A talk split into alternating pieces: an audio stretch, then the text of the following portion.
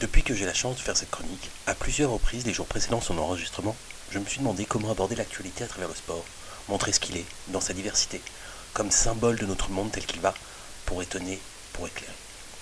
Tout l'enjeu de mon point de vue est à la fois d'intéresser les profanes, ceux qui n'y connaissent rien, sans perdre pour autant les spécialistes, en proposant notamment à ces derniers un pas de côté par rapport à l'actualité chaude, celle des résultats bruts. Ces derniers temps, je n'ai pas été aidé par l'actualité sportive. Oh, pas qu'il n'y ait rien à dire, loin s'en faut.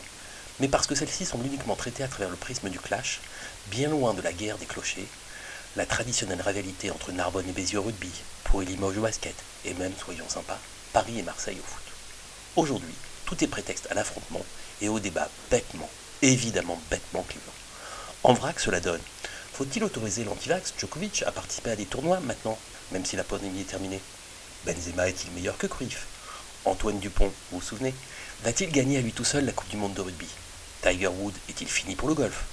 La saison de Mercedes est-elle gâchée au bout de trois courses? Et je pourrais continuer ainsi longtemps, des débats binaires tout le temps. Plusieurs raisons expliquent cela, elles vont évidemment bien au-delà du sport et s'appliquent à l'époque, la société dans son ensemble, comme on dit. J'en vois cinq principalement. Premièrement, l'ère du doute, dans laquelle la parole du décideur a perdu de sa valeur. Oui, sinon pourquoi la VAR et pourquoi 37 ralentis? Deuxièmement, le refus du risque. Du principe de précaution, nous sommes passés à celui du bouc émissaire. La défaite, c'est celle de l'arbitre, celle du tricheur d'en face, de la neige qui est trop molle ou de la piste qui est trop dure, mais forcément de quelqu'un d'autre et assurément pas de soi. Troisièmement, la médiatisation par les structures de leurs dirigeants et leur stratégie pour tenter soit de calmer les ardeurs des supporters, soit d'en bénéficier.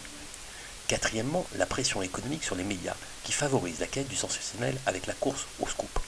Quoi Kylian a fait ceci ou il a fait cela C'est sûr, il va signer à Paris. C'est sûr, il va signer à Madrid. Et enfin, cinquièmement, le fait que nous soyons tous producteurs d'informations sur Internet, comme l'a montré cette lumière de Kurzuma. Vous savez, celui qui maltraite son chat et laisse son frère mettre une vidéo en ligne sur le sujet.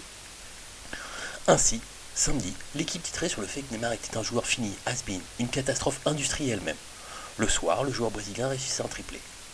Dans le sport, comme ailleurs, l'ère du clash fatigue et atterre.